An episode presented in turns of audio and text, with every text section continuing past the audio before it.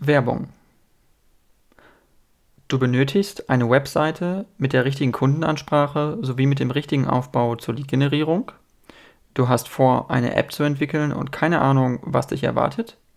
Du willst ein Startup gründen und brauchst dafür von Anfang an den richtigen Technologie- und Marketingpartner. Du benötigst eine individuelle IT-Lösung für ein Projekt. Du möchtest die Geschäftsprozesse deines Unternehmens digitalisieren. Mit Finrocks hast du den richtigen Partner gefunden. Besuche die Website von Finrocks www.finrocks.com und schreib dem Team eine Nachricht. Sie freuen sich auf dich und werden sich bei dir zurückmelden.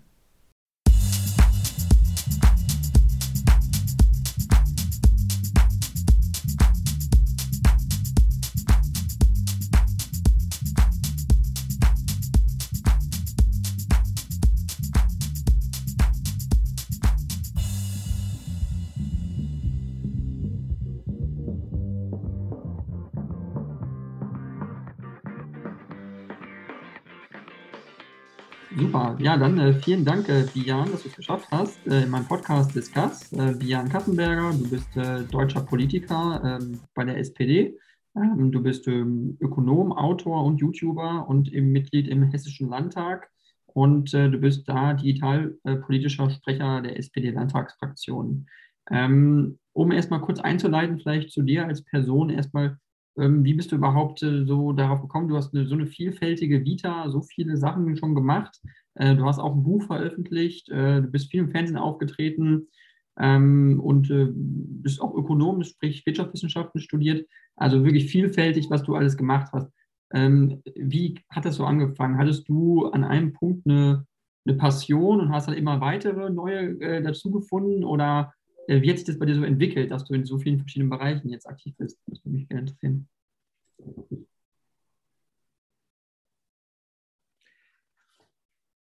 Ich habe erstmal kurz meine E-Mail-Programm ausgemacht, damit wir nicht ähm, durch weitere äh, Störgeräusche irgendwie gestört werden. Ja, ähm, lieber Jan, vielen Dank erstmal für die Einladung. Ähm, eins vorweg, hm, das sage ich im Moment immer gerne, wenn ich darüber spreche, weil du sagtest YouTuber, ich sage immer YouTuber AD. Mhm. Also ich habe damals 2016 bei Funk ähm, mm, ein eigenes Format gehabt beim, Jugendform, ähm, beim Jugendsender ähm, quasi von ARD und ZDF im Internet. Äh, Tourette Cat hieß das. Genau. Ich bin sehr vielseitig, wie du sagst, ja. Aber es gibt schon irgendwie sowas wie eine Konstante, die sich durch meine, nicht mein ganzes, aber mittlerweile, ich sag mal, die Hälfte meines Lebens auf jeden Fall zieht und das ist Politik. Ähm, ich habe in der Oberstufe damals in der Schulzeit schon irgendwie angefangen, in der SV mitzuarbeiten und war dann auch im, im Stadtweit, im, im Vorstand aktiv und wir haben sehr viele verschiedene Aktionen gemacht, über fürs Grundrecht auf Ausbildung gekämpft, äh, Schulstreiks organisiert, etc. pp. Und ich hatte einen POVI auch als Leistungskurs, also POVI Politik und Wirtschaft und bin dann mit 17, knapp 18 irgendwie 2007 in die SPD eingetreten, ähm, war bei den Jusos aktiv und habe dann so über diese SV-Arbeit zu den Jusos eben gefunden und in die SPD. Also schon sehr früh mich dann auch mit so bildungspolitischen Fragen beschäftigt und da bin ich dann sukzessive bei den Jusos irgendwie weitergekommen und habe dann auch äh, das erste Mal 2011 für, bei einer Kommunalwahl für die Gemeindevertretung kandidiert, also so politisches Engagement vor Ort plus Jugend, ähm, Jugendverband der SPD bei den Jusos. Ja, das hat mich dann äh, kontinuierlich begleitet und äh, tut es auch natürlich ja bis heute, bis zu meinem, meiner hauptberuflichen politischen Tätigkeit. Mhm, okay, und äh, du bist ja dann in den Landtag äh, also eingewählt worden sozusagen, du hast dich beworben, du bist äh, für, ähm, für Darmstadt, war das richtig, äh, ab, direkt gewählter Abgeordneter, Darmstadt Dieburg, so wie das hier steht, glaube ich. Genau, der ähm, Wahlkreis ist Darmstadt 2, also das ist so ein geteilter Wahlkreis. Der Süden der Stadt Darmstadt und äh, mehrere Kommunen im Landkreis Darmstadt, Dieburg, Rostov, Ramstadt, Mühltal und Modertal. Genau. Ah, okay, okay, verstehe. Und ähm, sozusagen, das war dann aber auch, war das so ein Ziel für dich damals schon zu sagen, ich will gerne in, den, in die Land, in die Landespolitik oder wirklich auch Politiker werden? Oder bist du da so zufällig reingerutscht irgendwie? Oder gab es da so eine richtige, einen richtigen Masterplan, sage ich mal, den du vorhattest? Mhm. mhm. Ich habe ähm, so in mein Freundschaftsbuch aus der Grundschule habe ich mal als Berufswunsch Bundeskanzler reingeschrieben. Äh, viele Leute schreiben da aber auch äh, dann Feuerwehrfrau oder Polizist rein. Tierärztin, Tierarzt und die sind das auch nicht geworden. Also ich glaube, das ist so ein bisschen jugendliche, und eine jugendliche ist ja falsch, kindliche Naivität gewesen. ähm, ähm, es war nie so mein großer Plan. Ich habe immer gerne hm, ehrenamtlich Politik gemacht, mh, hm, kommunal oder bei den Jusos und habe aber mh, hm, während meines Studiums auch immer gemerkt, dass es mich eher so in eine staatliche Institution zieht, als jetzt in die freie Wirtschaft. Hm. Hat dann auch verschiedene Praktika gemacht in der Industrie, zum Beispiel bei Merck in Darmstadt, hm, aber auch bei der Deutschen Bank. Und ähm, hatte dann aber meinen ersten richtig festen Job im Wirtschaftsministerium in Thüringen und habe da drei Jahre als Referent gearbeitet und weiter nebenbei ähm, ehrenamtlich Politik gemacht und dann mir gesagt, irgendwie, also so Landespolitik, selber Abgeordneter sein für da, wo man herkommt, für zu Hause, das könnte ich mir gut vorstellen. Mhm. Und habe dann gesagt, okay, ich kandidiere mal bei der Landtagswahl 2018 und ja, wollte einfach selbst so ein bisschen Politik gestalten und mein eigenes Ding machen. Ist auch in meinem Buch übrigens ganz gut beschrieben, so dieser Weg von, so wie diese, diese Entscheidung in mir so ein bisschen gereift ist. Also es war gar nicht, es war jetzt eher so, dass ich so peu à peu näher an dieses Politik, an das Thema hauptberufliche, hauptamtliche Politik rankam und dann ja gesagt habe, ich kandidiere und dann ja den Wahlkreis auch, ähm, ja, ich sag mal, für viele sehr überraschend äh, mit einem tollen Ergebnis gewonnen habe. Das war damals das ähm, hessenweit äh, größte Stimmendifferenz zwischen Erst- und Zweitstimme, also ein riesen Personeneffekt.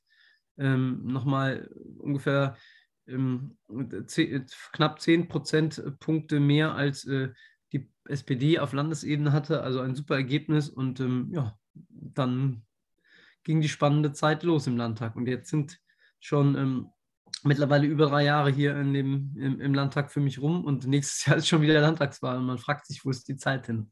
Ja, geht schnell, geht schnell, auf jeden Fall. Ähm, es würde mich nur mal interessieren, ähm, weil es ja wirklich, äh, also was sich angeht als Politiker, du bist einfach auch sehr jung, äh, bist jetzt eben schon im Landtag, fünf äh, Jahre sind da jetzt schon fast rum sozusagen und ähm, du bist ja jetzt, äh, ich glaube, 33, also äh, dann eben mit Ende 20 bist du in den Landtag eingezogen und äh, äh, aber was sich ja auch irgendwo also aussieht, ist einfach, dass du sehr jung bist und wirklich auch sehr viele Dinge gemacht hast. Nebenbei aber umso beeindruckender, weil du hast, ähm, du stehst ja auch seit deinem sechsten Lebensjahr eben das Tourette-Syndrom. Und ähm, vielleicht kannst du kurz aber mal erklären, wie das ist äh, gewesen für dich, damit diagnostiziert zu werden und dann auch dein Werdegang, wie das auch dann dadurch beeinflusst wurde oder was es für einen Effekt hatte. Naja, wir haben ja jetzt auch in dem Podcast ähm, bei der Aufnahme, man hört es ja auch immer mal wieder, dass ich im äh, vokale Ticks habe. Wenn man mich sehen könnte, würde man auch sehen, dass ich ab und zu mal mit der, ähm, mit der Hand Richtung äh, Display oder Kamera äh, zucke oder meinen Kopf werfe. Und das sind eben so die klassischen ähm, Ticks, die auch viele Menschen mit Tourette eben haben. Ich habe das, seit ich sechs bin. Es ist für mich natürlich normal, weil das ist meine Normalität. Und ähm, ich habe auch ja, mich sehr viel damit auseinandergesetzt in den letzten Jahren, mh, hm, nicht nur in Bezug auf mich, sondern eher in Bezug auf das Thema Tourette Awareness, weil natürlich mir schon noch immer wichtig ist, dass ich ähm, als Person wahrgenommen werde ähm, und eben nicht auf das Tourette reduziert, aber, und das ist halt eben auch eine Sache, die mir schon wichtig ist, ich natürlich dadurch, dass ich in der Öffentlichkeit stehe, auch anders ähm, Aufmerksamkeit für das Thema schaffen kann und ähm, quasi, ich sag mal, so ein bisschen als ähm, ja, ähm, Awareness-Beauftragter der Tourette-Community fungieren kann, weil es eben für viele Menschen mit Tourette gibt, denen es nicht so einfach fällt, in der Öffentlichkeit zu stehen, denen es nicht so einfach fällt, ähm, in einem Podcast mitzumachen oder auf einer Bühne zu stehen oder eine Rede zu halten. Und ich glaube, so kann man einfach noch vielen Menschen, die sich noch nicht so trauen, ähm, damit in die Öffentlichkeit zu gehen oder damit auch teilweise einfach nur, ich sag mal, ähm, in der Öffentlichkeit, ohne dass es jetzt beruflich ist, einfach ähm, normal zu leben. Also irgendwie, was ich ins Kino zu gehen, ein Eis essen zu gehen, in die Innenstadt zu gehen, ähm, denen einfach ähm, ja auch Mut zu machen und andere Leute darüber aufzuklären, was Tourette bedeutet. Und ähm, das ist natürlich auch immer ein Teil meiner Arbeit, aber eben ja auch nur ein Teil und ähm, genau. Mhm. Okay, und es ist, es ist also es, es, hindert dich ja auch nicht in deiner Tätigkeit, so ähm, sieht man es ja auch, was du alles machst und was du schon geschafft hast. Das heißt, es hat ja an sich keine wirkliche, keinen wirklichen Effekt auf deine Arbeit und auf deine Tätigkeit an sich. Ähm, äh, aber war es für dich dann, also war es dir schon damals auch ein Anliegen, das eigentlich zu kommunizieren? Weil ähm, ich denke mal, dass du, als du es als Kind bekommen hast, da war dir das vielleicht nicht so klar, oder? Also weil, oder zumindest ich wusste auch nicht, dass man das, also dass man das erst entwickelt in seinem Laufe deines Lebens. Das heißt, zwischen 0 und, und, und, und 5 sozusagen hattest du nicht diese Symptome. Oder? Genau, deswegen, deswegen ist genau, genau. Das sind natürlich immer Sachen, deswegen ist es ja auch gut, dass man darüber spricht, weil viele Leute das zum Beispiel auch für angeboren haben. So ist es nicht. Also im Normalfall ist so das Grundschulalter die Zeit, in der man solche Ticks ähm, entwickelt. Und wenn dann mehrere verschiedene äh, einfache und komplexe Ticks zusammenkommen, spricht man nicht mehr von einer einfachen Tickstörung, sondern eben dann irgendwann auch von Tourette. Es gibt so ja, klassische Diagnosti äh, Diagnostiken laut ICD. Ich will ja jetzt, wir sind ja hier kein Medizin-Podcast. Ähm, genau, ich wollte es trotzdem mal sagen. Und ähm, äh, ja, ich hatte natürlich viele Jahre Zeit, mich mit meinem Tourette und mir auseinanderzusetzen. Und, ähm, habe dann irgendwann entschieden, keine Medikamente mehr zu nehmen. Das ist so ein bisschen mein Umgang damit. Aber tatsächlich damit in die Öffentlichkeit zu gehen, also ich hatte jetzt nie ein Problem damit, darüber zu sprechen. Ich habe auch immer irgendwie dazu gesagt, wenn ich jemand neu gegenhand höre, ich habe Tourette und nicht wundern irgendwie. Aber dann, das müsste so 2014 oder 2015 gewesen sein, da hat mich ähm, eine Bekannte angesprochen, die ich aus Darmstadt noch kenne, die in Berlin bei einer Agentur gearbeitet, bei Hyperbowl und gesagt, hey, wir machen da so eine coole Serie, frag ein Klischee. Da fragen wir sehr viele Menschen, die irgendwie, ja, irgendwie, ja, anders will ich jetzt nicht sagen, aber die irgendwie besonders sind, sage ich jetzt mal. Und ähm, die können über die Vorteile, mit denen man ihnen gegenübertritt, aufgrund ihrer Besonderheit oder ihrer besonderen Tätigkeit, ne, da waren, was weiß ich, irgendwie auch Soldaten dabei, äh, eine Pfarrerin, ähm, ja, und, und auch eben, eben jemand mit Tourette, und das war ich. Ähm, du könntest dann mal quasi mit deinen, mit deinen Klischees, deine Klischees widerlegen oder die einfach irgendwie mal kommentieren, die Klischees gegenüber Menschen mit Tourette. Und sie hat halt gesagt, komm, du bist so eloquent irgendwie und äh, gehst locker halt um. Das können Sie sich gut vorstellen. Dann bin ich nach Berlin gefahren, habe mich vor eine Kamera gestellt und habe mal auf äh, von der Community gestellte Fragen beziehungsweise Klischees äh, hinsichtlich Tourette geantwortet. Und das wurde sehr oft geklickt und war sehr beliebt. Es war ein tolles Format, hat den Grimme Online Award damals auch gewonnen. Ähm, und ja, und dann war, war ich auf einmal auf YouTube. Und genau, so das war mein Start auf YouTube. Und daraus hat sich so ein bisschen diese ganze Tourette-Awareness-Sache dann so nach und nach entwickelt, würde ich sagen. Mhm. Bis hin, dass ich dann auch natürlich mit den mit den Interessenverbänden, also es gibt den IVTS, Interessenverband Tickstörung und es gibt den, die Tourette-Gesellschaft Deutschland, dass ich dann mal auf der Jahrestagung irgendwie auftrete oder mal eine Schirmherrschaft für irgendwas übernommen habe. Das ähm, genau kommt dann noch, kam dann noch dazu.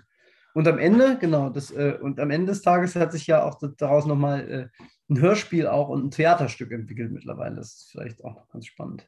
Genau, das ist ja auch noch was anderes. Also du bist auch äh, Schauspieler sozusagen am Theater, äh, bist da aktiv.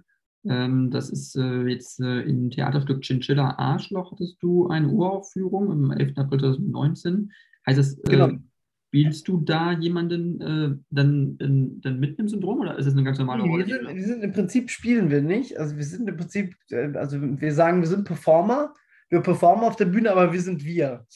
Also okay. neben mir ist Christian Hempel und Benjamin Jürgens dabei. Die beiden haben auch Tourette, aber eine ganz andere Vita als ich. Ähm, Christian ist Webdesigner, mm, Benjamin ist ähm, Altenpflegekraft ähm, und wir haben alle so natürlich in unseren Jobs und mit unserem familiären, familiären Umfeld ganz verschiedene Erfahrungen gemacht. Und ähm, wir erzählen so ein bisschen in dem Stück eingewebt in der Storyline unsere eigene Geschichte. Und ähm, sagen wir es mal so, wir durchbrechen auch so ein bisschen die äh, Barriere zwischen Publikum und Bühne und interagieren mit dem Publikum, weil Tourette natürlich auch immer was sehr Interaktives hat. Und äh, genau, das ähm, ist so ein bisschen ein Konzept von Rimini-Protokoll, dass sie ähm, quasi nicht mit Schauspielerinnen und Schauspielern zusammenarbeiten, sondern mit sogenannten ExpertInnen des Alltags. Die, also, Und das sind wir quasi so. Nach dem, wir, wir sind die Experten für Tourette, weil wir Betroffene sind. So.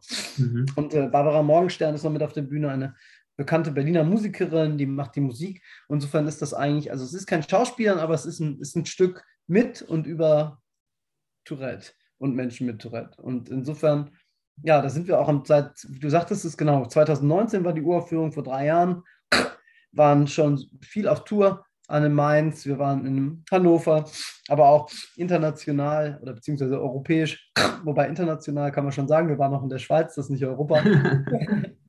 ähm, genau, in Dänemark. Ähm, genau, und äh, ja, wir waren auch noch, äh, genau, in Basel waren wir, in Basel waren wir. Ähm, also es ist, äh, genau, und ein bisschen Corona-mäßige Unterbrechungen leider zwischendurch immer mal in Düsseldorf noch. Und ähm, wenn uns jemand haben möchte, also falls jemand jetzt zuhört, äh, der oder die im Booking eines äh, Theaters ist, wir sind äh, gerne immer noch mit Rimini-Protokoll und dem Stück auf Tour und kommen gern auch in eure Stadt. Mhm. Okay, ja, cool. Klingt super cool. Würde ich mir gerne mal angucken, wenn es äh, möglich ist. Äh, wenn ihr mal einen Auftritt habt, dann äh, würde ich mir reinhören oder reinschauen oder zuschauen. Ähm, mich interessiert nur noch einmal ganz kurz, äh, noch mal einmal kurz zu dem äh, Tourette-Syndrom an sich zurück, weil ich mich damit auch nicht, nicht auskenne. Das heißt, das ist auch etwas, was man, also eine, eine, eine Art Tick oder eine Art mehrere Ticks sozusagen, die man irgendwie entwickelt. Ähm, kann man äh, nachvollziehen, woher das kommt irgendwie im Gehirn? Ist es da irgendwie irgendwelche ähm, weiß ich nicht, eine, eine, eine Gehirnursprung hat oder so? Oder ist das was, was sich auch psychologisch über die Zeit entwickelt und kann sowas auch wieder weggehen? Oder wie ist das? Also es ist so, dass Tourette im Prinzip schon, ähm, es gibt die Forschung, ach, den Gebiet ist noch nicht abgeschlossen, aber man geht davon aus, dass es schon eine genetische Prädisposition gibt. Also dass man auf jeden Fall ähm, eine Vorveranlagung haben muss, aber dann eben schon auch ein psychosomatischer Teil dazu beiträgt, dass sich das dann auch ausbildet am Ende. Ähm, ähm, ähm, kann das wieder weggehen? Ja. Ähm, also man, man, das übliche Alter, wo es anfängt, ich sagte ja schon, ist so Grundschulzeit und es kann sich bei manchen dann auch im, im Alter so ein bisschen verwachsen, so mit 17, 18, 19, 20, aber im Normalfall ist es so, wenn es sich quasi über diesen Zeitraum hinaus äh, weiter besteht, dann hört es wahrscheinlich nicht mehr auf. Das ist bei mir der Fall. Insofern kann man schon davon ausgehen, dass ich den Rest meines Lebens äh, Tourette haben werde. Genau, es gibt natürlich auch immer jetzt nochmal neue Therapieformen, die da erforscht werden und kommen, aber genau, ich mache ja schon, schon ganz lange eigentlich im Prinzip keinerlei Therapie mehr. Unbedingte Behandlung, weil ich einfach gelernt habe, damit zu leben. Aber das ist natürlich nicht für alle Menschen so einfach. Auch es gibt natürlich auch Menschen, die sehr anders von den Ticks betroffen sind, deutlich stärkere Ticks noch haben als ich. Und da ist zum Beispiel jetzt natürlich eben Cannabis-Behandlung ein großes Thema, aber auch hm. die Hirnstimulation. Also da gibt es ganz viele verschiedene Therapieansätze, die da auch immer weiter teilweise erforscht werden. Aber ich sage mal, es ist natürlich jetzt auch keine Krankheit, die ja, die jetzt so viele Menschen haben. Also dass da jetzt, äh, aber es gibt schon auch ähm, Genau, zum Beispiel in, in Hannover an der Medizinischen Hochschule gibt es eine, eine, deutsche Expertin, Professor Dr. Kirsten Müller-Fahl, die sehr stark forscht in dem Bereich. Also es tut sich schon ein bisschen was.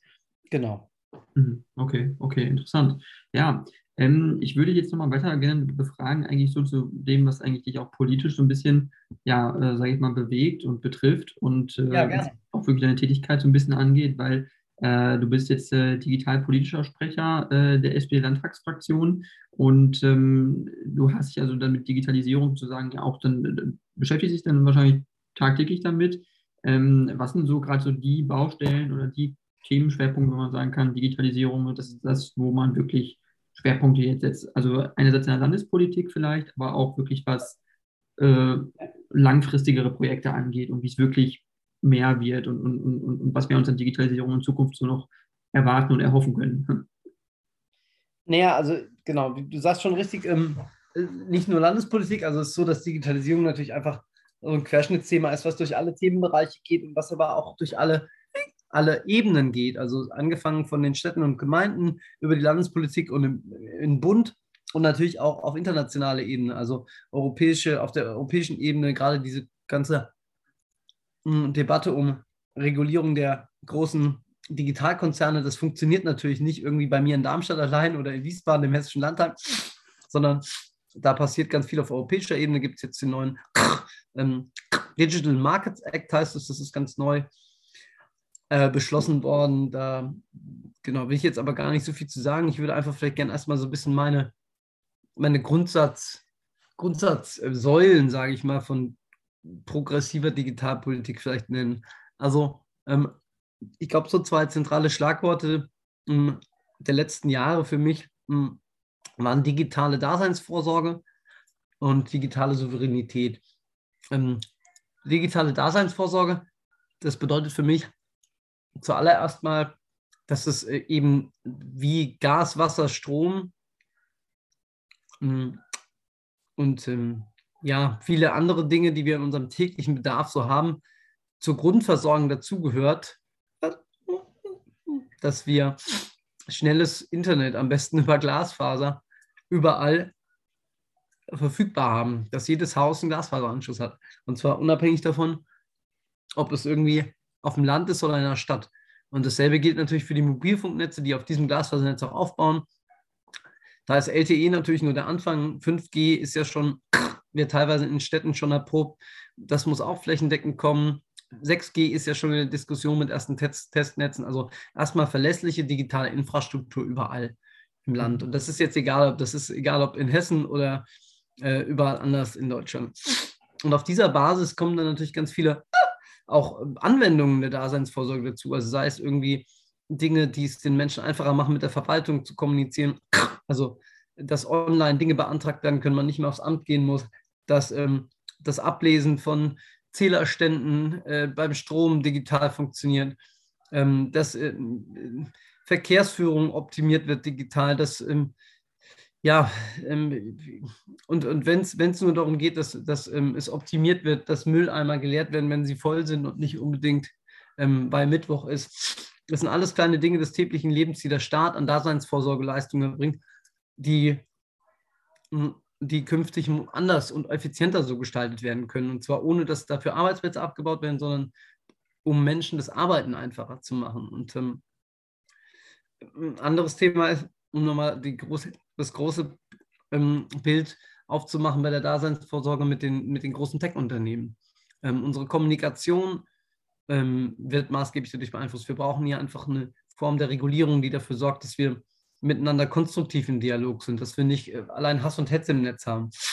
Und genauso müssen wir auch aufpassen, dass nicht irgendwie Google, Facebook und Amazon sich als Plattform zwischen uns Menschen und ähm, unsere, unsere, ich sag mal, auch öffentlichen Unternehmen äh, schieben. Also wir werden immer dafür sorgen müssen, dass mh, hm, zum Beispiel, was ich, Fahrplanauskünfte oder oder Tickets für einen öffentlichen Personennahverkehr, dass das nicht irgendwann künftig nur noch über Google zu kaufen ist, sondern dass wir auch weiterhin unsere kommunalen Unternehmen äh, stärken, dass sie quasi im Internet Dienstleistungen anbieten oder dass man auch noch Tickets für irgendwie für die Stadthalle, für die Konzerthalle in der Stadt äh, oder irgendwie für andere Veranstaltungen, auch im ländlichen Raum, für Festivals, dass man die online auf Plattformen kaufen kann, die äh, quasi ja, der Allgemeinheit gehören oder keinem großen Konzern. Und das sind auch alles Leistungen der Daseinsvorsorge, die wir im digitalen Zeitalter ein Stück weit auch ja, schützen müssen. Also wie die Digitalisierung eben immer Chancen natürlich Sachen einfacher zu machen, aber wir müssen auch immer ein bisschen schauen,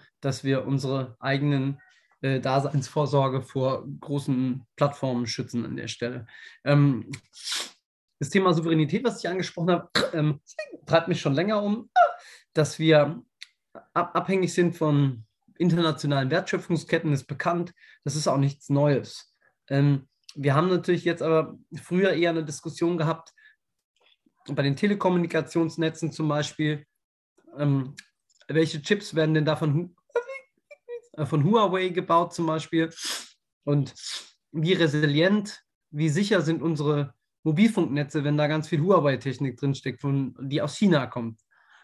Ähm, wo wir nicht wissen, was macht ein chinesische Geheimdienste möglicherweise mit diesen Daten.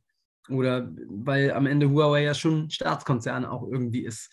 Und äh, genauso haben wir eine ähnliche Debatte in Sachen Datenschutz, wo wir jetzt mh, hm, gemeinsam mit amerikanischen Unternehmen nachbessern müssen bei Videokonferenzsystemen, wo das, der Europäische Gerichtshof geurteilt hat mit seinem Schrems 2-Urteil, dass man datenschutzkonform eigentlich nicht mehr, was weiß ich, ich sag mal, Zoom oder MS Teams benutzen kann in der Schulklasse.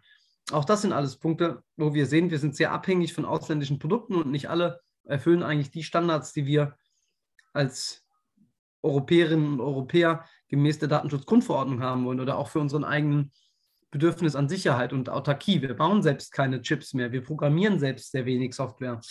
Und das sind alles eben Punkte, wo wir verstärkt auf eigene Lösungen und eigene Produktion bei Halbleiterchips auch setzen müssen und eigene Softwareentwicklung. Und das alles ist natürlich nochmal durch den russischen Angriffskrieg auf die Ukraine jetzt deutlich verstärkt worden, weil wir eben hier sehen, dass natürlich noch weitere, ein weiterer Player mit Russland ähm, auch ein Interesse daran hat, unsere digitale Infrastruktur äh, eben für ja, seine Zwecke zu nutzen. Also wir haben es vermehrt mit äh, IT-Sicherheitsvorfällen, Cyberangriffen, wie man auch gerne mal sagt, auch von russischen Hackergruppen zu tun. Da wird natürlich immer behauptet, das stehe in keinem Zusammenhang mit dem, mit dem, äh, mit dem russischen Staat. Allerdings ist natürlich auch bekannt, dass ähm, ja, der, der russische Staat jedenfalls sagen, dass man mindestens mal nichts dafür tut, dass sie das unterlassen. Und ähm, sich auch gerne mal damit brüstet, wenn solche Gruppen im Ausland Erfolg haben. Also, und da geht es manchmal natürlich nur um Geld, da werden Unternehmen lahmgelegt und die sollen mit Ransomware, die sollen dann was zahlen, aber natürlich geht es auch genauso um strategische Angriffe auf ähm, zivile und, oder militärische Ziele. Und ich glaube, hier zeigt einfach, dass wir auch auch an der Stelle durch unsere, das Thema IT-Sicherheit und unsere digitale Souveränität nicht nur durch eigene Software und eigene Chips, aber einfach auch durch ja, einfach eine resilientere, Infra äh, resilientere Infrastruktur und ähm, eine bessere IT-Sicherheit in den Unternehmen, aber auch natürlich in der, in der staatlichen Verwaltung ähm, vorankommen. Und ich glaube, das war jetzt mal so mal so vielleicht entlang dieser zwei Begriffe mal so ein Grobabriss. Natürlich gibt es noch tausend andere Sachen mehr, aber ich glaube, das war so ein bisschen jetzt das größere Bild, äh, in diesen bewegten Zeiten über die ja, Frage von Einzelmaßnahmen hinaus. Mhm. Ich, äh, total spannend, was du erzählst. Ich finde, äh, was ich eine Sache, die mich super interessiert und ich glaube, was auch die Hörer interessieren würde, wäre, ähm, also was so 5G angeht. 5G ist ja eine Sache, die jetzt kommt und wo man gesagt wird, das braucht man jetzt, weil 5G ist ja äh, der Digitalstandard der Zukunft sozusagen. Ne? Dadurch werden ja dann wird autonomes Fahren ermöglicht, äh, ne? bessere mobile Internetverbindungen und so. Äh, und dann hast du, du hast 6G angesprochen, also dass 6G auch kommen könnte. Äh, ich habe keine Ahnung, was 6G ist, ehrlich gesagt. Ich, überhaupt ist mir nicht, noch gar nicht bewusst gewesen, dass es das gibt. Äh, das heißt, äh, was kommt da eigentlich, oder wo sind wir jetzt, an welchem Punkt, äh, was den Ausbau angeht von 4G, 5G, 6G und was kann vielleicht noch kommen und wofür braucht man überhaupt 6G? Also was ist da so der, der, der ja, das, das, das Wichtige, das, das Relevante? Daran? Also, also erstmal, ähm, erstmal zu diesem Thema 5G. Es wird ja also viel mehr über das autonome Fahren gesprochen. Viele Leute sagen ja, für autonomes Fahren bräuchte man es gar nicht, weil man da viel, viel ganz mehr noch ganz ähm, viel noch andere Sensorik bräuchte, die direkt im Fahrzeug verbaut ist ähm, und nicht nur die 5G, aber äh, nicht nur 5G, aber das Thema, das Thema Latenzen ist halt ein großes. Also wir haben, es geht ganz oft werden digitale Infrastrukturen nur auf, ab, ab, ab, auf Downstream be, äh, beschränkt. Also wir reden dann ganz oft dafür, boah, damit kann man ein Gigabit pro Sekunde irgendwie erreichen. Ganz oft geht es aber nicht nur um Geschwindigkeit im Download, sondern auch um Geschwindigkeit im Upload zum Beispiel. Also ist das, kann ich auch genauso schnell, wenn Sachen in der Cloud sind, Sachen hochladen wie runter. Ähm, und der nächste Punkt, wie, also wer, wer, schon mal gezockt hat äh, oder zockt, der kennt das, so die Latenz ist natürlich auch die Anzahl von Millisekunden, die so ein Ding, Datenpaket hin und her brauchst, ist natürlich auch relevant, weil wenn, wenn ein Spiel ruckelt, dann, dann treffe ich nichts beim Ego-Shooter quasi. Wenn, da, wenn, wenn das Spiel in Anführungszeichen heißt, äh, äh, irgendetwas von woanders steuern, dann heißt das im Zweifel nicht, ich treffe nichts, sondern dass die Drohne fliegt wogegen oder die Straßenbahn bremst zu spät und fährt irgendwo gegen. Und deswegen gibt es natürlich auch immer in Ergänzung diese Sensorik.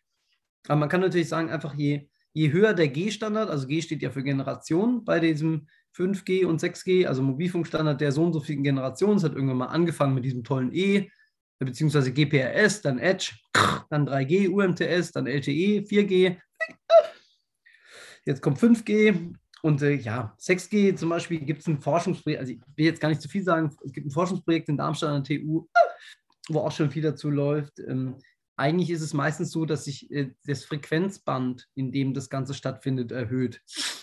Und ähm, je höher die Frequenzen, desto, ähm, desto ja, mehr oder anders, besser gesagt, ähm, kann man Daten übertragen. Anderes, aber gleichzeitig gilt auch, je höher die Frequenz, desto weniger weit kann man damit senden. Deswegen gab es ja früher auch diese ganzen Radiosachen, das sind ja dann, sind ja dann viel niedrigere Frequenzen, irgendwie, was weiß ich, ähm, ne, im, im Megahertz-Bereich und dann kommt irgendwann der Gigahertz-Bereich und dann kommt irgendwann auch vielleicht mal in ähm, ähm, bei diesen 6G-Sachen irgendwann der Mikrowellen-Terahertz-Bereich und ähm, genau, das ist dann aber, das sind dann aber Netze, die meistens nur in, für kleine Industriestandorte genutzt werden. Also so ist das und, und, und im Moment ist es so, dass diese ganzen Flächenfrequenzen, wo, wo man wirklich sagt, man stellt einen Mast hin und der sendet mehrere Kilometer, dass das über LTE geht und auch irgendwann wird 5G auf diesen Flächenfrequenzen gemacht und 6G ist dann eher sowas für kleine Industrieanwendungen. Aber hm, insofern, das ist, ist, alles spannend und ich kann auch bei ganz vielen Sachen noch gar nicht sagen, was man dann am Ende so ein bisschen damit macht. Weil ganz oft ist es ja gerade so in dieser 6G, wenn es um Grundlagenforschung geht, da werden einfach neue Funkstandards mal ausgetestet, in der Wissenschaft entwickelt. Und es ist auch wichtig, dass wir ähm, quasi in diesen, in diesen ähm, Forschungsprojekten manchmal auch einfach Dinge machen, äh, weil sie, also so blöd das Ding äh, klingt, weil sie technisch möglich sind. Einfach nur, weil dort Menschen äh, an Dingen forschen, die in unserer Zukunft wichtig sein werden. Und was dann am Ende auf dieser technischen Basis für Innovationen entwickelt werden, ist natürlich immer noch mal ein anderes Ding. Also am Ende ist immer die Frage, was sind die spannenden Geschäftsmodelle, was sind die spannenden zusätzlichen Anwendungen, die über diese Standards entwickeln können, werden können und nicht unbedingt die Technik selber. Weil wir natürlich nicht Technik entwickeln wollen der Technik wegen. Aber es ist natürlich für, ja, und das ist das, wo Deutschland stark ist, für die Ingenieurswissenschaften immer spannend zu schauen, äh, was können wir mit den Chips noch machen, was können wir in anderen Frequenzbereichen durch Modulation oder ähnliche Verfahren eben noch besser machen, damit einfach technisch mehr möglich ist. Und dann bedienen sich eben andere an diesen Techniken und entwickeln darauf Anwendungen. Und das ist, glaube ich, das, was wir in Deutschland gut können, auch von der technischen Seite. Und deswegen, glaube ich, ist es auch gut, dass wir hier in dem Bereich immer stetig weiter forschen und unsere ja, eigenen, eigenen technischen Standards auch entwickeln und die dann im, am besten international marktfähig machen. Weil gerade in diesem Bereich, das ich ja gesagt, Telekommunikationsinfrastruktur und Chips müssen wir noch ein bisschen nachbessern, weil da gibt es ähm, außerhalb von von äh, Huawei ähm, gibt es noch Cisco und, äh, ähm, äh, und Ericsson, die da so ein bisschen was machen. Aber es ist jetzt nicht so, dass da irgendwie massenhaft Chips hergestellt werden, sodass wir unser komplettes eigenes 5- oder 6G-Netz darauf aufbauen könnten. Insofern ist es auch immer gut, wenn wir zumindest Forschung in dem Bereich in Deutschland haben. Mhm. Okay, das heißt, weil du es gerade angesprochen mit Huawei, wir sollten uns von China auch nicht so abhängig machen.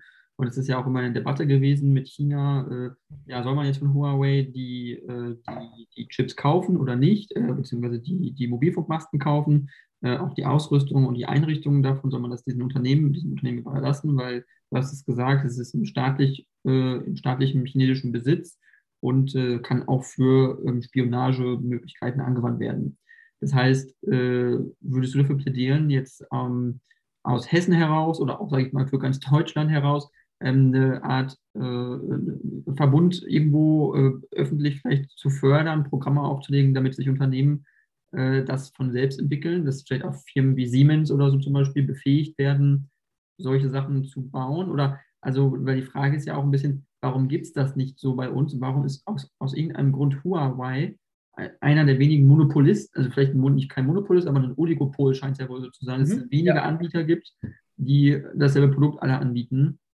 Ähm, ist es so unlukrativ, sowas zu verkaufen, solche, solche Masten? Ist es so technisch so anspruchsvoll, die zu entwickeln? Also, woran liegt das, dass es so wenig Angebot gibt? Das, das frage ich mich so ein bisschen. Also, ähm, es ist natürlich ähm, wie immer über viele Jahre, in denen wir ähm, uns dessen nicht bewusst waren oder es für nicht so wichtig erachtet haben, weil die Beziehungen zu den Staaten auch vielleicht nochmal andere waren, ähm, hat man einfach wie in vielen anderen Industrien in Deutschland auch was ich vergleiche mal beispielsweise die Solarindustrie. Wir hatten auch vor 20 Jahren äh, im, einen Solar Valley, in dem sehr viele Firmen, die in Deutschland Solarproduktion gemacht haben, genauso was mit Chips auch. Das gab es mal mehr, dann wurde das irgendwann nicht mehr lukrativ. Die Entwicklung war vielleicht maximal noch hier, aber der Bau hm, schon lange nicht mehr und dann irgendwann ging auch die Entwicklung von hier weg. Und das ist einfach eine, Entwick eine Entwicklung, die wir jetzt, ähm, ja, wo wir jetzt sehen, dass das in der Vergangenheit ein Fehler war. Ähm, natürlich hinterher ist man immer schlauer, deswegen kritisiere ich jetzt auch andere Politik, unabhängig von Parteienfarben, jetzt nicht dafür, dass das halt damals nicht als strategischer Schwerpunkt erkannt wurde. Nur die EU sieht jetzt ja auch schon, dass das ein Problem war und hat den sogenannten Chip Act auf den Weg gebracht. Mit dem können künftig zum Beispiel Chipfabriken auch in besonderem Maße gefördert werden in der Europäischen Union. Das ist, glaube ich, ein gutes Zeichen. Jetzt in Magdeburg die erste Chipfabrik von Intel, die kommen soll. Auch Wolfspeed zum Beispiel, ein anderer großer Chiphersteller äh, aus den USA, plant in Deutschland eine größere Milliardeninvestition. Wir werden natürlich aber auch nicht umherkommen, deutsche Unternehmen hier zu entwickeln. Da gibt es zum Beispiel auch bei mir in Hessen, Merck in Darmstadt ist sehr stark in, der, in dieser, dort heißt es Semiconductor-Sparte bei denen. Die könnten auch, glaube ich, mehr, als sie bisher machen, müssten noch ein bisschen von der Politik vielleicht flankiert werden. Und wir haben in Darmstadt bei mir im Wahlkreis auch das Nationale Cybersicherheitszentrum Athene, ähm, die auch sehr stark an, äh, ja, nicht nur Software, Cybersicherheit in Anführungszeichen forschen, sondern auch eben das Thema Security by Design. Also welche physischen ähm, Eigenschaften kann ich denn in Chips überhaupt einbauen, schon damit die Cybersicherheit gerade schon im Produkt quasi, in der Platine, in Anführungszeichen, mit verbaut ist. Ähm, und das sind alles Themen, die wir halt nur gewährleisten und beeinflussen können, wenn wir die Dinge hier entwickeln und hier bauen. Und hier ist, glaube ich, einfach hat ein Umdenken stattgefunden und hier sind jetzt auch Unternehmen wieder bereit, was zu machen, weil sie wissen, dass am Ende, und das ist ja immer das Ding, die Kosten von irgendwem bezahlt werden. Weil wenn ich am Ende des Tages ähm, einfach immer nur nach, in Anführungszeichen, Preis ausschreibe, unabhängig davon, was es sonst noch für technische Spezifikationen gibt oder eben was politisch auch gewollt ist, dann erhalte ich natürlich das Angebot, von günstigeren Herstellern aus China oder anderswoher. Und ähm, dann wird natürlich auch eine Siemens, die du angesprochen hast, oder eine mögliche von Merck entwickelter Chip natürlich vielleicht eher weniger verbaut als ein günstigeres äh, Produkt aus China.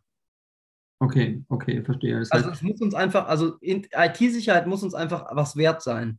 Und ich glaube, dass gerade der, auf der Politikseite das jetzt wieder mehr erkannt wird. Mhm. Okay, also es ist auch, also du würdest vielleicht auch sagen, es ist nicht so markterprobt, vielleicht auch, was wir hier haben, weil du sagst, dass jetzt Merck zum Beispiel hat da eine Abteilung, die äh, Forschung ja, anlegen, aber die ja, da, da, findet schon, da finden schon Sachen statt, aber es ist jetzt nicht so, dass dort, wie soll ich sagen, wir haben keine Massenfertigung. Wir entwickeln ganz spannende Techniken, aber ähm, ich glaube, mhm. es ist noch nicht, es ist noch nicht so ganz klar, welche Produkte welche Produkte werden sich jetzt hier langfristig als äh, die neuen Produkte aus Deutschland für Europa etablieren. Es gibt da ja auch deutsch-französische Kooperationen in manchen Bereichen. Ähm, und da wird sich einfach nur so ein bisschen, ich glaube, das ist jetzt eine Frage aktiver Industriepolitik. Und das ist, und das ist auch ein bisschen einfach eine Neuerung. Wir, wir, wir haben, kennen das ja aus China irgendwie. Ähm, natürlich ist Europa jetzt nicht die, ähm, der, der, neue Hort der KP und hier werden keine Zehn-Jahrespläne aufgestellt. Allerdings müssen wir schon einfach anerkennen, dass wir strategisch durch eine kluge Industriepolitik schon Schwerpunkte und Stärken politisch auch setzen können und aus meiner Sicht müssen, um, um zwischen den, in diesen sich global verändernden Zeiten, zwischen diesen großen Weltmächten bestehen zu können als Europäische Union. Da gehört es dann halt eben auch dazu, dass man vielleicht die eine oder andere, wie jetzt mit dem Chip Act gestehen, äh, geschehen, europäische Beihilferegel mal außer Kraft setzt und sagt, wenn wir jetzt aber wollen, dass in Europa sichere, unter guten Arbeitsbedingungen hergestellte, technisch hochwertige Chips hergestellt werden, dann können wir halt auch nicht irgendwie immer sagen, aber ähm, kein Staat darf seinem Unternehmen mehr als x Millionen oder x Prozent Förderung geben für irgendwas, weil das machen die anderen ja auch nicht. Hm. Also wir, wir haben einfach sehr hohe Wettbewerbs- rechtliche Hürden uns selbst auferlegt an der einen oder anderen Stelle in der Europäischen Union, wo man sagt, es, es bringt nichts, dass wir immer sagen, wir spielen alle in Anführungszeichen fair und nach wettbewerblichen Regeln, denn am Ende ähm, China Huawei mit Milliarden subventioniert oder auch die Chip-Entwicklung anderswo subventioniert wird massiv. Und dann können wir halt eben nur mithalten, wenn wir auch das Spiel mitspielen und sagen, okay, dann gibt es halt auch staatliche Förderung für gewisse Produktionen oder Entwicklungen hier bei uns in der Europäischen Union, insbesondere auch in Deutschland. Mhm. Okay, super interessant. Ähm, mich würde nur noch mal interessieren, noch ein weiterer Punkt, was jetzt nicht äh, wirklich jetzt 5G angeht, sondern eigentlich mehr so den Endverbrauchermarkt, sprich äh, Endkonsumenten, äh, Produkte, die sie da nutzen, wo auch natürlich 5G relevant für ist, also sprich Smartphones jetzt, äh, es kommen jetzt immer mehr so Sachen auf den Markt, Wearables, sprich äh, Du hast jetzt äh, ähm, Bluetooth-Kopfhörer, AirPods. iWatch, iWatch etc. pp. In, ja. Genau, diese ganzen Punkte. Und äh, da ist jetzt ein bisschen die Frage, so, wo siehst du als äh, Digitalexperte, sage ich mal, auch so die Entwicklung hingehen, was da so weitere Konsumer-Endprodukte angeht, die dann wirklich äh, äh, noch uns mehr befähigen werden, neue Dinge zu tun. Glaubst du, nach dem Smartphone kommt ein Chip, den man sich irgendwie implantiert äh, ins Ohr oder in weiß ich nicht, irgendwo rein oder, oder hast du da eine Überlegung also, irgendwie? Oder? Ich würde mal sagen, wenn ich alle diese Trends im Markt absehen könnte und eine kluge Idee hätte, dann würde ich wahrscheinlich heute nicht, nicht, nicht im Hessischen Landtag sitzen, sondern mhm. hätte mir eine Garage angemietet und äh, wäre mit ähm, Bekannten ähm, wäre mit Bekannten am Werk und würde irgendwie dieses Produkt probieren zu entwickeln. Die haben alle gesehen, ähm, dass ähm, viele von diesen disruptiven Techniken ähm, ja nicht, nicht so vorhersehbar sind. Also mein Gefühl sagt mir jetzt so, diese iWatch ist noch nicht das Ende der Fahnenstange oder diese anderen Variables, die werden immer besser. Es kommen jetzt auch die ersten Brillen auf den Markt oder irgendwelche, irgendwelche ähm, Projektionsdinge für, für irgendwelche Head-Up-Displays. Ähm, es ist auf jeden Fall spannend ich glaube eher, dass wir, dass es uns weniger, also der Politik, sage ich mal, weniger darum gehen sollte, hier irgendwie den technischen Fortschritt bei sowas zu lenken, weil das ist Consumer Electronics, das funktioniert von selber. Ich glaube, die brauchen keine, die brauchen keine Förderung, das ist ein Riesenmarkt, da kaufen die Menschen, was sie interessiert.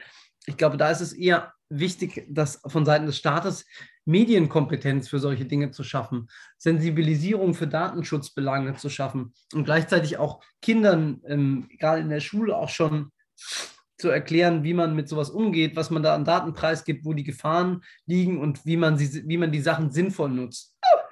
Und ich glaube, dass das viel eher die Aufgabe des Staates ist, weniger als jetzt wie bei der Industriepolitik, äh, die ich angesprochen habe, für die Chips, hier eine, eine, eine Politik für, ja, für Consumer äh, Produkte zu machen. Da ist es, glaube ich, wirklich wichtig, dass wir es schaffen, dass ähm, sowohl junge als auch alte Menschen eben wissen, was tun diese Geräte, was kann ich damit und was kann ich damit nicht und wobei, worauf muss ich achten.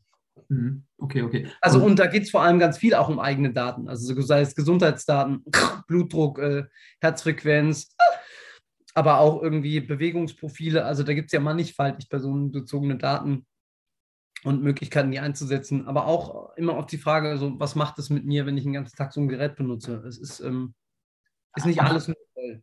Absolut, genau. Das ist der Punkt. Und auch, wie gesund ist es am Ende? Und man hört ja auch viel mittlerweile von äh, Problemen oder wo, wo, wo, wo Mediziner auch teilweise sagen, was zum Beispiel Bluetooth-Kopfhörer angeht von Apple, dass die auch nicht so gesund sein sollen, wenn man die ständig äh, im Ohr hat, stundenlang, sage ich mal, weil die so auch im Ohr drin sitzen, dass sie halt wirklich mitten ja, im Kopf schon drin sitzen und da auch gesundheitliche Fragen. Ja, ich meine, es gibt an der Stelle natürlich immer äh, für das, Bundes, ähm, das Bundesamt für Strahlenschutz beispielsweise und natürlich auch gesetzliche Richtlinien und Grenzwerte für alles, was mit Funk und anderen Dingen zu tun hat. Es ist natürlich immer wichtig, dass man hier auch, auch da Forschung betreibt, um zu gucken, dass diese Produkte sicher sind. Hm, das Gefühl habe ich in Deutschland auch, dass das gut funktioniert. Aber, und das ist vielleicht ein Punkt, am Ende des Tages bin ich da auch, habe ich ja schon gesagt, das ist, ähm, wie viel man am Ende damit äh, mit, mit solchen Dingen äh, spielt oder äh, in seiner Freizeit sich verwendet, ist eine Sache.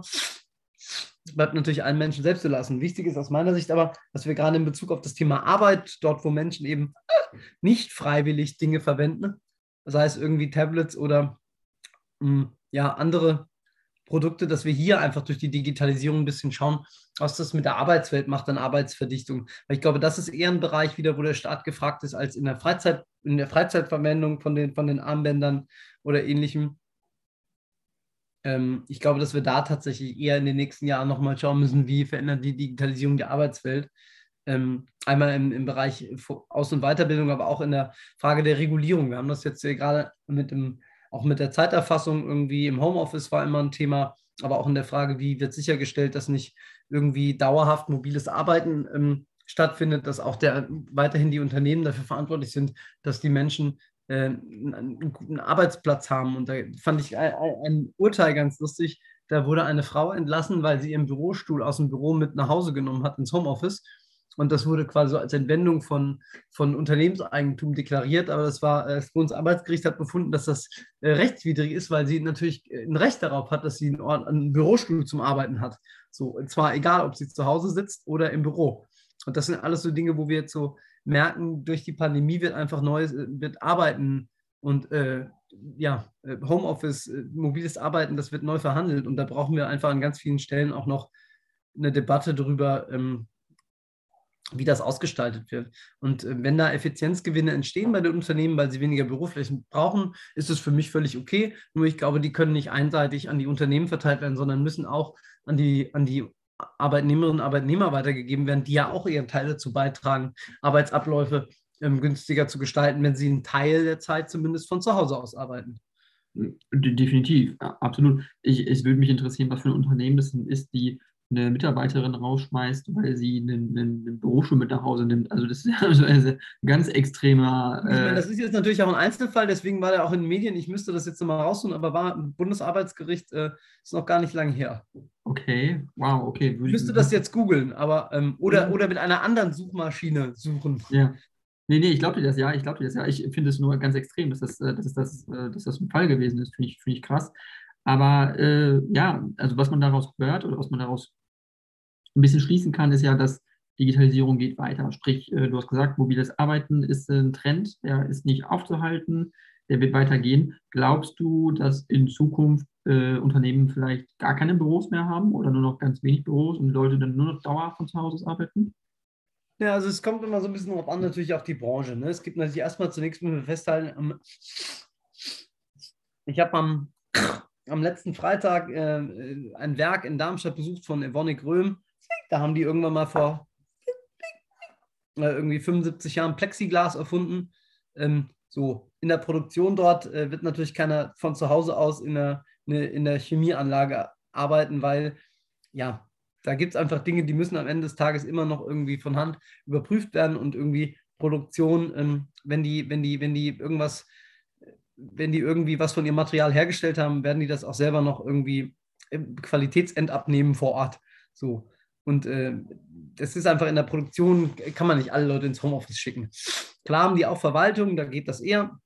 Aber auch dort ist das Bedürfnis von vielen Menschen zumindest teilweise kreativ miteinander irgendwie zu arbeiten, das, die, die soziale Komponente von Arbeit auch mit Kolleginnen und Kollegen ähm, zu leben. Und deswegen spüre ich bei vielen den Bedarf, zumindest auch teilweise wieder in die Büros zu gehen. Also vielleicht zwei, drei Tage die Woche Homeoffice zu machen, aber nicht die ganze Zeit. Das wird natürlich dazu führen, dass man in Summe weniger Büroflächen braucht und vielleicht auch den ein oder anderen Shared Desk mal haben wird. Hm, aber ähm, dass es jetzt zu einer sehr großen ähm, Reduzierung auf Null kommt, das glaube ich nicht. Außerdem noch ganz viele andere Branchen, wo auch ähm, ne, an der Kasse der Klassiker, da gibt es auch kein Homeoffice. Ähm, in vielen Bereichen sehe ich auch gar nicht so ein großes Problem damit, wenn Büroflächen teilweise reduziert werden. Also gerade in Ballungsgebieten muss man halt immer schauen, kann man das irgendwie anders nutzen als Gemeinschaftsflächen, als öffentliche Orte. Ähm, gehen da andere Sachen rein, ähm, sei es irgendwie Kulturangebot oder können, kann man in Einzelfällen vielleicht sogar auch gut, was gut in Wohnraum umwandeln, weil wir haben natürlich auch gleichzeitig ein Wohnraumproblem in den Städten. Also ich bin guter Dinge, dass man hier kluge Konzepte zusammen mit den Unternehmen entwickeln kann, sodass wir ähm, ja was fürs Gemeinwohl tun mit den ein oder anderen Fläche, die frei wird. Und ähm, ja, also ich bin gespannt. Ja, ja, es, es, es, klingt, es klingt spannend und es ist eine spannende Zeit, in der wir leben und es wird äh, weiter spannend bleiben. Ähm, ja, Bian, ich äh, danke dir schon sehr für dieses Interview. Es ist leider schon eine Stunde rum und du hast gesagt, du musst ja, in Abstimmung gleich. Genau, ich ähm, müsste auch gleich mal runter ins Plenum. ich will dich nicht aufhalten. Äh, vielleicht noch kurz zum Abschluss, wenn du noch irgendwas sagen willst zu dir als Person deiner Partei. Ist jetzt auch Landtagswahl nächste Woche in NRW, falls du Wahlkampf machen möchtest. Achso, wann, wann, wird die denn ausgestrahlt, die Folge? äh, die sollte möglichst weit, also ich denke diese Woche noch, wenn es klappt. Also am besten. Achso, ja. nein, wenn du mich schon so auf die Landtagswahl in Nordrhein-Westfalen nimmst. Nein, ich war tatsächlich mit Thomas Kutschaty ähm, letztes Jahr an der Ruhr-Uni in Bochum bei so einem IT-Sicherheits-Startup. Ähm, das war ganz spannend. Also ich finde auch, dass er, dass er da so ein, also bei dem Besuch hat er auch einen sehr interessierten Eindruck gemacht und ähm, hat auf jeden Fall, glaube ich, auch das eine oder andere aus dem Bereich als äh, Notwendigkeit anerkannt, die auch in Nordrhein-Westfalen noch ähm, verbessert werden kann. Au außerdem kann ich ähm, auch die digitalpolitische Sprecherin aus Nordrhein-Westfalen von der SPD, Christina Kampmann, nur wärmstens empfehlen, die in Bielefeld kandidiert. Also die beiden ähm, ja, sind auf jeden Fall solide, äh, solide äh, Menschen in der Politik, ähm, denen ich zumindest einiges abgewinnen kann und vielleicht ja auch die ein oder andere Person, die heute zuhört. Und ähm, es bleibt spannend. Ich glaube, es ist noch nichts entschieden. SPD und CDU sind je nach Umfrage, die man sich anguckt, irgendwie ja, sehr, relativ knapp beieinander. Manchmal SPD vorne, manchmal CDU, ähm, je nach Institut. Und äh, am Ende wird es spannend. Und ähm, ja, dann kann ich nur das Beste hoffen für die SPD in NRW und ähm, geht zumindest definitiv mal wählen. Das ist, glaube ich, das Erste. Und ähm, wenn am Ende dann vielleicht noch die AfD rausfällt, haben wir alle gewonnen. Dann haben wir alle gewonnen, dann haben wir alle was gewonnen.